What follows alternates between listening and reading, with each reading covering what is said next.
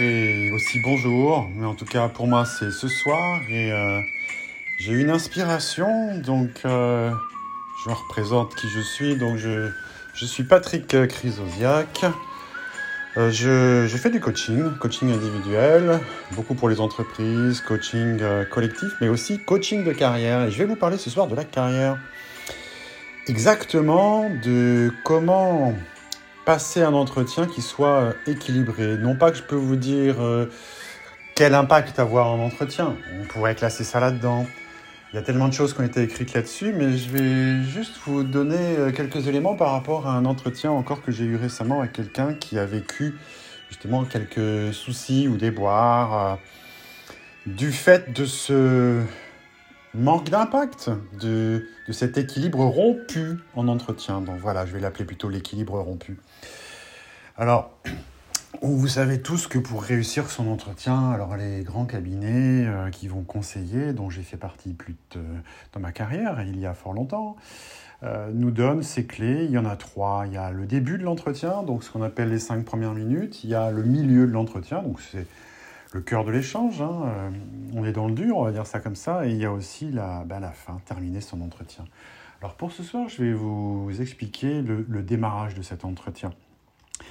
Euh, je parle surtout des entretiens d'embauche liés voyez, au marché de l'emploi ouvert, donc les fameux 20%, 30% selon les années où l'opulence est là, ou pas. Donc euh, sinon c'est moins, euh, ça peut être 20%. Le marché caché ce sera 60-70% selon euh, les difficultés économiques. Le marché caché est plus important, ce qu'il faut se dire. Donc je vais vous dire ce soir, justement si vous êtes confronté au marché ouvert, donc c'est un marché très compétitif. Alors première des choses, attention à faire, c'est que quand on part dans une compétition, euh, on ne prend pas ces baskets euh, usées, on, prend des baskets euh, adaptées. Donc euh, il ne faut pas oublier que vous avez des compétiteurs, des concurrents. Je parle à, à, tous ceux qui m'écoutent, hein, à toutes celles qui m'écoutent. Vous n'allez pas tout seul en entretien, et ça vous le savez. Mais même si on le sait, eh bien, on se dit des fois, voilà, j'ai pas tout à fait conscience, je vais y aller spontanément. Mais non, en fait, il y a vraiment des techniques qui marchent très bien. Je vous ai expliqué ce découpage de l'entretien en trois parties. Euh, mais c'est surtout donc le début de l'entretien qui va impacter sur la suite. Je m'explique.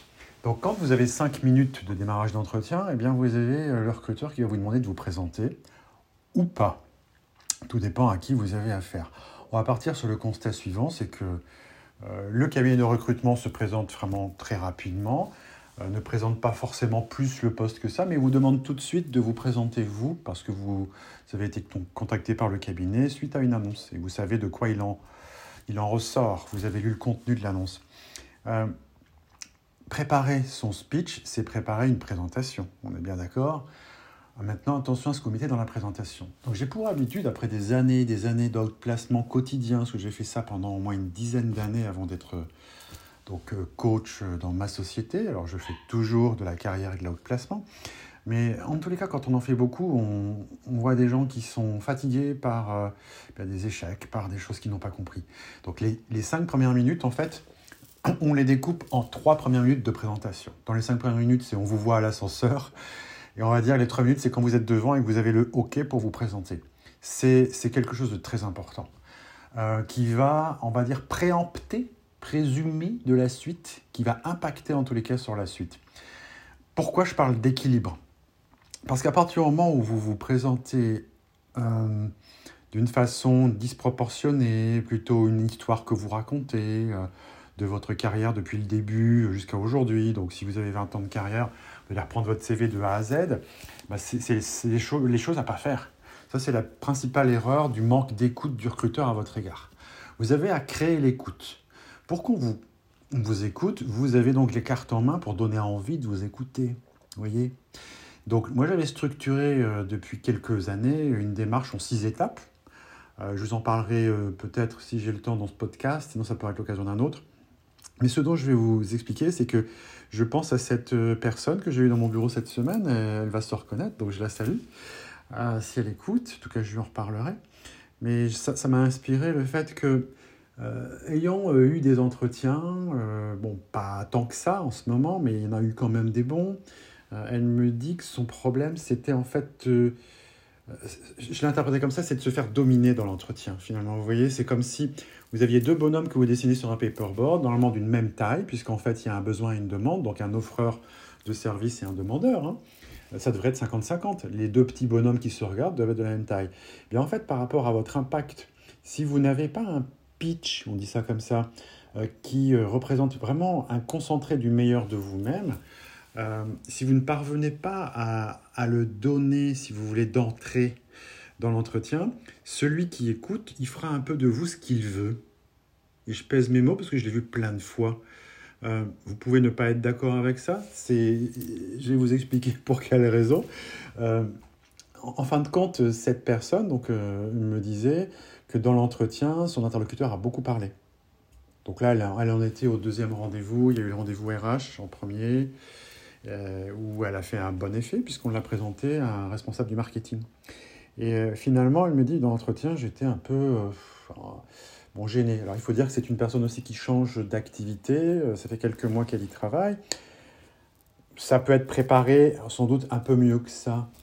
En tout cas, elle a mesuré que c'était important parce que dans l'entretien, elle s'est fait embarquer par l'autre. C'est-à-dire qu'il a occupé 60, 70, 80%, peu importe du terrain de la discussion. Elle me disait, il a parlé beaucoup, il a présenté beaucoup son activité, il a, vraiment euh, développé, euh, euh, comme si finalement elle était un peu à l'école, vous savez, avec un, maître d'océan qui ne voit pas, qui crée cet impact-là, lui, qui ne crée pas tout à fait l'échange, mais parce que ça va être un passionné, donc c'est un opérationnel qui recherche son adjoint, son adjointe, son bras droit dans un domaine spécifique. Donc euh, voilà, l'entreprise, elle fait ce qu'elle peut. Le, monsieur, bah, il se présente, il met son, son, grain de sel à fond. Et puis, elle me dit finalement, ça, c'était, euh, c'était de l'écoute active de ma part. Euh, j'avais du mal à m'introduire en fait dans la discussion. Quand je lui ai demandé à elle mais ce qu'elle avait eu comme présentation, c'est là où pour moi justement le bas blessé. C'est-à-dire qu'elle m'a montré le document donc, de sa présentation, que moi j'appelle la présentation en trois minutes, où on retrouve qui je suis, euh, mon métier c'est quoi, euh, ma fonction occupée la dernière c'est quoi. Et puis finalement, il y a quelques mots-clés sur ses compétences. Et, je reviens là-dessus en disant, vous voyez, ça peut paraître euh, dommage, mais la personne qui vous écoute, qui vous donne la chance de vous présenter, elle peut se dire, bon, ben, entre guillemets, à part ça, il y a quoi d'autre? Et évidemment, ça ouvre le feu, ça ouvre le bal, donc euh, bah, l'autre va vous répondre de sa fonction, du haut de sa fonction, du haut de son, de son activité, et là, occuper le terrain. J'ai vraiment une règle à vous donner, c'est en entretien, c'est 50-50. Alors vous allez me dire, bah, c'est pas possible puisque moi je suis le demandeur et lui, euh, il a toutes les clés euh, du oui ou du non, j'en tremble. Eh bien non, en fait, non, non, non, pas du tout. Il y a vraiment des règles. Ça, la première règle, c'est de réussir son entrée. Et son entrée, eh bien, elle se travaille. Donc oui, euh, euh, ne pas euh, finalement venir avec une missive, entre guillemets, qui est juste raconter son, parcours ou, donner ses compétences et puis son métier. Non, ça n'a pas suffi dans ce cadre-là. Donc le, le deal n'était pas évident parce qu'elle se reconvertit, elle change, je vous l'ai dit, c'est pas le même métier. Eh bien moi je dis d'autant plus quand on change de métier, il faut faire le double quelque part, il faut faire un double effort. Donc pour être clair, oui, on annonce qu'on est célibataire, marié, en petit 1, ça dure même pas 10 secondes, on explique qu'on est père de famille ou pas. Euh, c'est là où on dit qu'on a trois enfants. Deuxièmement, euh, en fait, j'aime bien expliquer aux personnes, c'est peut-être mieux qu'ils disent le, sens de, de, eux sur le marché de l'emploi. C'est-à-dire que si quelqu'un, par exemple, est directeur commercial de, son, de sa dernière fonction, eh bien dans le deuxièmement, je dirais, de la présentation, moi j'y inculque plutôt la notion de mon métier. Mon métier, c'est, par exemple, moi, ma fonction, c'est coach. Donc, euh, coach sur ma carte de visite, j'ai mis coach euh, individuel et coach d'équipe. Euh, quel est mon métier? Ben, Mon métier, c'est d'accompagner une personne d'un point A à un point B. Comme ça, je peux aussi mettre ça dedans pour une équipe. Je dis à, quelqu'un qui, veut mes services, c'est d'accompagner une équipe d'un point A à un point B. dans le mot accompagnement, eh bien, au service des enjeux d'une entreprise qui a besoin de l'efficacité, etc., etc. Donc, vous voyez, cet impact-là, euh, si vous mesurez vos mots, déjà celui qui vous écoute, qui est directeur marketing, il peut se dire, tiens, cette personne, finalement, c'est pas juste je suis Juliette X, ma dernière fonction était directrice marketing. C'est je m'appelle Juliette X et puis de mon métier, voilà entre guillemets à quoi je sers. J'accompagne les entreprises dans leur stratégie de déploiement marketing sur tous les outils, pourquoi pas digitaux, au service de la stratégie de l'entreprise et je suis membre d'un comité de direction. Et je suis bilingue anglais-français, par exemple. Vous voyez, ça, peut créer une forme d'impact, plus que de dire ma dernière fonction était. Parce que là, vous donnez un petit peu le, le sens de, de, de, de, qui vous êtes. Euh, parce que ce sens-là, bah, il peut être différent. Vous pouvez avoir 10 directeurs marketing qui auront euh, un cursus, un background différent, des expériences différentes, et vous direz, chacun aura une trace différente. J'accompagne quoi exactement, en vue de quoi? Et les directeurs marketing, ils ne sont pas tous tombés dans la même marmite. Il y a des gens d'origine commerciale, il y a eu des gens d'origine de tous les métiers qui sont tombés sur le marketing et qui, euh, aujourd'hui, dix ans plus tard, certes, ils sont directeurs marketing, mais en même temps, ils ont une spécialité. Comme un DG, euh, s'il vient de la finance euh, parce qu'il a travaillé là-dedans pendant 15 ans, en tant que consultant KPMG, par exemple, et puis un jour, bah, il est passé en entreprise. Euh, de directeur financier, il est devenu par chance, entre guillemets, hein, directeur général parce que la situation demandait plutôt un financier à la tête, lui peut dire, euh, voilà, mon métier, c'est la direction générale de l'entreprise, en particulier dans ses aspects financiers. Vous voyez, donc cet impact-là, il est important parce que celui qui vous écoute, euh, il entend quelqu'un qui prend de la place. C'est intéressant. Ce n'est pas euh, quelqu'un sans, sans, les options, si vous voulez, vous offrez déjà qui vous êtes avec les options, entre guillemets, de luxe, parce que vous savez le dire. Il s'agit de savoir le dire. Le troisième point donc, euh, que je, je, peux vous donner, euh, j'ai dit que je ne les livrerai pas ce soir, mais je le, je le, fais pour vous expliquer vraiment cet impact vous pouvez avoir vis-à-vis de l'autre. Sinon, il prendra le lead de l'entretien et il sera capable de vous dire oh ben, écoutez, ça n'ira pas. C'est ce qui est arrivé à cette personne dont je vous parle. Et en fait, on a détecté tous les deux qu'elle aurait peut-être dû en dire plus au moment opportun, c'est-à-dire au démarrage, de façon à ce qu'il se fasse un avis sur elle, un peu comme un diagnostic en disant hum, D'accord, j'ai tout entendu. Donc ce tout entendu, c'est six parties. J'en arrive à la troisième, après donc bon, votre identité personnelle, mère de famille, votre âge, etc. Deuxièmement, votre spécialité ou votre, votre métier, c'est quoi? Dans le but de quoi? Et le troisième point, euh, ça, ça, va vous plonger dans un niveau de responsabilité. Pourquoi? Parce que je me souviens que les quinquas, euh, souvent on leur dit vous êtes trop cher. Euh, évidemment, on leur dira trop cher si à partir du moment où le quinca se dit je suis directeur financier, tout court. Par contre, s'il sait dire assez rapidement je suis directeur financier, mon métier c'est d'aider une entreprise dans, en fait, dans son positionnement sur le marché, dans les fusions-acquisitions, ça peut être ça, sachez que je rends compte en termes de responsabilité, c'est le troisièmement, je rends compte à qui? Qui pèse combien? Euh, Quel est ce N plus 1 euh, magique, entre guillemets, à qui il est capable de s'adresser? Euh, Il peut y avoir un deuxième axe dans ses responsabilités. Je trouvais que ça fait toujours un effet positif sur le recruteur qui dit Ok, je comprends pourquoi il est plus cher.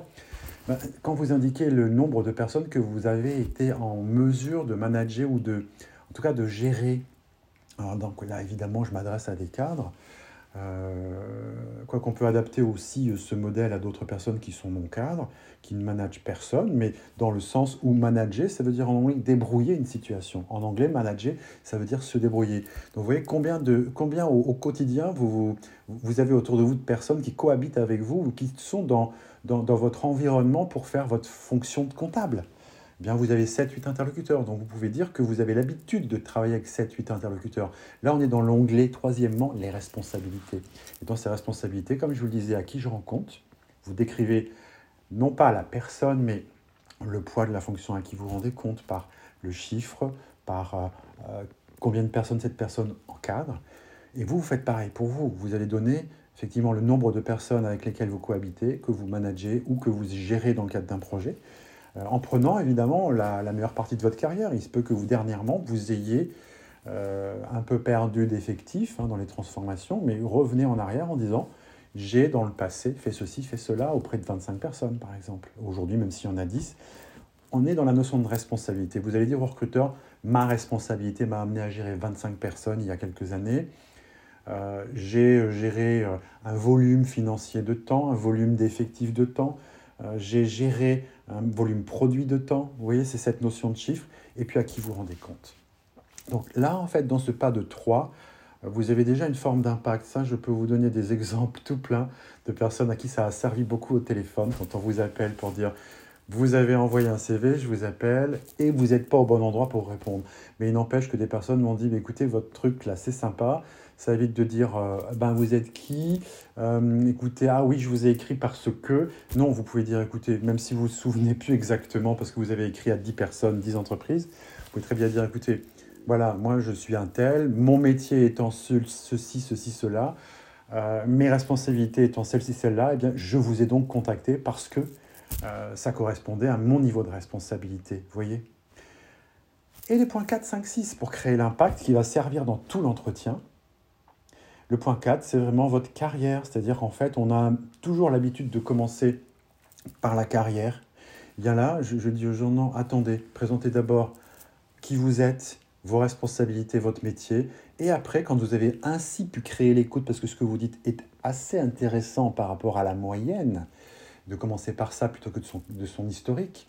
Ça crée l'écoute. Là, vous plongez effectivement dans euh, les 10 ans, 20 ans de carrière que vous avez en partant du point d'origine jusqu'à aujourd'hui. Mais en le résumant, il ne faut pas que ça dure non plus très longtemps. On peut faire une très bonne synthèse en une minute, vous savez, de ce point 4. Ça, ça me connaît. J'ai eu beaucoup de gens dans mon bureau. J'ai des gens actuellement encore là-dessus.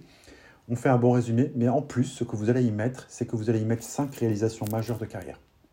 Pourquoi 5 Parce que vous êtes en zone d'échange avec quelqu'un. Votre but, c'est de créer l'écoute positive de vous-même. Et quand vous allez annoncer effectivement que vous, avez, vous êtes rentré chez X, vous y avez fait 5 ans, et que vous retenez sur toute cette expérience une réalisation qui était la mise en place de ceci, de cela, avec impact et des enjeux, et que ça a obtenu tel résultat, je vous prie de me croire que celui qui vous écoute, il s'en souviendra. On peut en reparler si vous voulez, quand vous voulez. J'ai fait beaucoup de simulations avec ces, critères-là. Je veux dire que ça change d'un discours habituel qui démarre du CV en bas jusqu'à aujourd'hui. Euh, c'est vraiment très important. Donc cette partie 4, c'est vraiment un descriptif de carrière rapide, mais vous citez 5 réalisations avec des résultats et l'enjeu que vous aviez dans ces réalisations. C'est tout à fait faisable. Le seul conseil que je vous donne, c'est d'écrire. Et vous verrez, quand vous écrivez, il vous, il vous reste la moitié de toute façon de ce qu'on écrit quand on est à l'oral, et ça passe très bien. L'essentiel, c'est de capter l'audience de celui qui vous écoute pour la suite dont je vais vous parler après. La partie 5, ben, vous allez parler de vos compétences. Vous allez dire, voilà, en gros, du fait de tout mon parcours, voilà quelles sont mes, mes compétences. Alors une compétence, c'est, euh, vous savez, tous ces fameux verbes en IR, donc, euh, ou ER, organiser, euh, gérer, manager, communiquer. Donc à vous de les lister. Euh, on y met aussi des connaissances, parce que c'est cette partie-là où finalement l'autre doit vous connaître très vite. vous pouvez dire aussi que je connais euh, bah, l'anglais, je connais euh, les normes comptables, GAP, US GAP, je connais telle zone géographique pour y avoir travaillé 5 ans. Donc, comme on dit, le Middle East, eh bien je connais, je connais le type de clientèle. C'est une connaissance. Donc vous associez compétences et connaissances. Vous basculez ensuite dans le point numéro 5 qui sont vos qualités, j'allais dire qualités-défauts. Moi, j'en fais pas des défauts, je, dis que ce sont des qualités que. Enfin, ce sont des points vigilance pour vous, dans le sens où c'est devenu aujourd'hui une qualité, mais ça a été dans le passé quelque chose euh, auquel vous faisiez attention. Donc, vous y, vous y placez les qualités, mais aussi des points de vigilance, sans en faire des défauts. On a tous mué dans notre vie, on a tous gagné en maturité. On peut dire que un recruteur, écoutez, dans mes qualités, je mets ben, mon écoute, euh, vous citez trois autres points. Si vous n'y arrivez pas, vous pouvez dire on dit de moi que. J'aime beaucoup cette phrase, ça a un bel impact, d'après ce que me disaient les personnes, ce que me disent les gens qui vont en entretien. Pour les timides, c'est très utile. On dit de moi que je suis euh, quelqu'un qui écoute, euh, pragmatique. et mettons maintenant qu'au contraire, vous n'ayez pas eu la qualité d'écoute dans le passé. Vous pouvez dire, écoutez, dans le passé, alors je vais vous donner mes défauts. Alors, défauts, c'est très dur. J'ai 45 ans, 48 ans. Le temps a passé. Mais c'est vrai que je reste vigilant sur le fait euh, de faire attention quand j'écoute effectivement les gens. Euh, euh, il y a 10 ans, j'étais très spontané. J'étais un commercial. J'argumentais beaucoup. Donc, quand je revenais en interne dans l'entreprise, j'avais tendance à vendre plutôt qu'à écouter. C'était il y a 10 ans. Depuis, l'eau a coulé sous le pont. Mais je dirais que je fais très attention. Et voire même euh, ça devient ma force. Vous voyez, c'est très beau comme impact. Je trouve qu'on n'a pas à dire comme ça, à justifier des qualités de défauts. De toute façon, les recruteurs qui m'écoutent diront mon but, c'est de trouver des défauts, ils en trouveront. On utilise des tests aussi pour ça, afin de voir ce qui peut représenter, entre guillemets, un point faible pour un poste. Euh, et la dernière partie, bah, c'est les motivations. pourquoi je suis chez vous, pourquoi ça m'intéresse de rentrer, on va dire, chez L'Oréal parce que je le vaux bien? Mais si vous êtes financier, c'est pourquoi L'Oréal en ce moment dans la finance, il se passe quoi? Eh bien, vous aurez beaucoup plus d'impact que de dire parce que vous développez tel produit. Non, c'est chacun son segment de marché, son activité. Je vous recommande vivement de dire je veux rentrer chez L'Oréal parce que dans le marketing, voilà ce que vous faites en ce moment, montrez que vous avez lu ce qu'il faut. Dans la finance, c'est pareil, cherchez, il y a, vous trouverez. Euh, bien sûr, on y met des, motivations de pourquoi vous êtes sur le marché de l'emploi aujourd'hui. Donc, euh, entre guillemets, euh, amusez-vous à essayer de l'écrire, surtout si vous avez quitté après une rupture qui n'était pas forcément de votre, de votre envie, on va dire, que c'était un peu forcé. Donc, vous pouvez faire le point avec quelqu'un, si ce n'est avec un consultant, si vous avez cette chance-là, qui peut vous trouver les raisons du départ, mais surtout ne négativez pas. Hein. Ne dites pas non plus j'ai fait le tour, c'est vraiment un mot. Ce que je peux vous dire, c'est que donc au niveau des responsabilités, il y a un mixte des deux. Les raisons du départ, euh, très positives. Le deuil est fait, en fait, on va dire ça comme ça. Vous les avez assimilées, les raisons euh, amères. Euh, si c'est de votre choix, bah, il faut savoir expliquer pourquoi vous quittez. Et vous allez mélanger ça avec effectivement les motivations de pourquoi vous rentrez dans telle entreprise par rapport à ce que vous avez repéré qui vous intéresse. Alors, vous voyez, ça, quand c'est fait, peux vous assurer que c'est très, excusez-moi le mot, chiadé. C'est un bel impact. Quand vous prenez une personne qui vous parle en 3-4 minutes comme ça, en suivant un peu ce plan, j'ai toujours vu des salles dans des ateliers où c'est des chercheurs d'emploi, euh, dans les cabinets dans le placement, très, très à l'écoute. Alors que ceux qui racontaient leur histoire du dernier poste jusque l'avant-dernier, etc., euh, captaient moins l'audience, on va dire. Donc ça, cet impact, vous voyez, je vous ai parlé de 5 minutes d'entretien. Bon, on est dans les 5 minutes, mais votre speech fait 3-4 minutes. Il n'empêche que l'autre a noté, a pris quelques notes. De ce fait, il a entendu vos réalisations, il a entendu ce que vous avez fait, pas uniquement ce que vous savez faire par rapport à des compétences, mais ce qu'il avait lu, qu'il lui avait tapé à l'œil dans le CV, il l'a entendu de votre bouche, et du coup, il n'a pas, lui, à guider l'entretien par rapport seulement à ce que lui a, entre guillemets, à vous proposer. Euh, c'est-à-dire qu'il va entendre que vous avez fait des choses et automatiquement dans l'entretien, dans le cœur de l'entretien, euh, ce n'est pas vous qui allez entre guillemets être écrasé par la présence de l'opérationnel qui est passionné par son métier, mais puisqu'il a entendu vos réalisations, il ne peut pas y échapper, il vous posera des questions dessus. Voilà ce qui s'est passé avec cette, euh, cette personne, donc une femme qui est venue pour euh, me faire part de, de, sa situation dans des entretiens. Et je l'ai invitée pour la semaine prochaine à mieux travailler ces trois minutes. Hein, c'est pas une partie de, de, plaisir, ça peut être du plaisir parce que c'est passionnant euh, de vouloir retrouver un poste qui vous passionne, mais l'exercice, je vous l'ai dit, c'est de la compétition. On part pas en compétition sans des baskets qui soient adaptées, vous voyez, parce qu'on peut regretter quelque part ça. Euh, on comprend pas ce qui se passe, on, est mal à l'aise, alors on va se mettre à mélanger beaucoup de choses. Euh, plus la situation sanitaire actuelle qui, qui vous justifiera, bah oui, bon, de toute façon, ils n'ont pas pris parce qu'ils avaient dit qu'ils avaient un poste, mais peut-être qu'ils ne l'ont pas plus, enfin, ils l'ont plus. C'est ok, parce qu'il vaut mieux passer une bonne nuit, mais ça suffit pas. Euh, parce que quand vous accumulez 10 échecs de ce type-là, je peux vous garantir que le premier truc que j'opère chez les gens, c'est l'impact de leurs 3 minutes. C'est pas que les 3 minutes qui vont compter, c'est que ce que vous dites dans les 3 minutes, parce que vous avez vraiment mis votre carrière dans ces best-of, a un impact sur celui qui vous écoute, qui va pas uniquement s'écouter lui, il va devoir vous écouter. Alors pour ça, je ne parle pas uniquement, euh, je parle des opérationnels qui sont passionnés, qui vous écoutent et qui finalement qui vont moins vous écouter parce qu'ils vont raconter ce que eux cherchent, ils vont projeter sur vous ce que le monsieur là a projeté sur cette euh, cliente que, que j'accompagne. C'est-à-dire qu'en fait, il, a, il lui a dit en fin d'entretien qu'il ne la voyait pas forcément bien dans le poste, voilà, il lui a dit d'office, vous voyez. Donc quelque part, c'est décevant et euh, elle m'a dit, en fait, il m'a pas laissé ma chance, il m'a pas laissé la place. On est bien d'accord. Mais qu'est-ce que vous, vous faites pour prendre cette place? Si votre présentation de départ a moins d'impact parce qu'elle n'est pas très chiadée, elle ne fait, pas figurer des réalisations majeures de carrière, 4, 5, ça crée un impact avec le mot résultat derrière, euh, automatiquement, il y aura un changement. Même si la personne est passionnée, il sera plus à l'écoute. Ensuite, dans les cabinets de recrutement dans lesquels les gens ne sont euh, pas le représentant hein, de l'entreprise euh, de l'interne, mais un cabinet extérieur, ça se passe moins comme ça. On vous cède la place, on va dire ça comme ça. On demande à vous présenter. Euh, donc je dis bien, ce que je vous ai dit ce soir, c'est surtout par rapport à des personnes qui rencontrent En deuxième, troisième euh, rendez-vous, l'opérationnel, qui a tendance donc à prendre de la place, puisque c'est son entreprise, on est dans leur monde, si vous voulez. Donc ça peut être des gens passionnants qui vont parler, parler, parler, et finir par dire, ben, cette personne, vu que vous parlez peu finalement, vous avez impacté moins bien au début, euh, il va vous cataloguer. Voilà, c'est ce que je cherchais. Et il ne faudrait pas que, vous soyez catalogué. Ou alors que si vous l'êtes, eh bien, vous, vous serez mais un bon catalogue et non pas un, catalogue interprété par manque d'écoute, mais un catalogue qui soit, parce que vous avez ouvert le catalogue au début, il, vous avez montré ce qu'il y a dedans, et vous reprenez dans l'entretien ce que vous avez dit au début en le développant. Vous voyez Et là, vous avez une place dans l'entretien. Pour les cabinets de recrutement, ça se passe moins comme ça. Il y a beaucoup plus euh, d'échanges, d'écoute, ça on me l'a dit plein de fois. Euh, il peut arriver un accident, entre guillemets, mais d'une façon générale, l'impact, on vous laisse la place. C'est aussi quelque chose que je voulais vous dire. J'apprends aussi ça à des gens, je dis prenez la main. Parce qu'une fois sur deux, finalement, globalement, euh, sur la majorité des entretiens que je vois passer par les gens, on leur propose de s'exprimer, d'ouvrir de, le bal, hein, de, prendre trois minutes, de, les, de vous les donner pour vous présenter, 3, 4, 5 minutes. Et parfois, eh ce n'est pas le cas. Donc euh, la personne va repérer tout de suite quelque chose dans votre CV, ça on l'a dit plein de fois, dire Ah, vous étiez chez Machin Industrie il y a 10 ans, écoutez, ça tombe très bien, en interne chez nous, on a une personne qui en vient, dites-moi qu'est-ce que vous avez fait?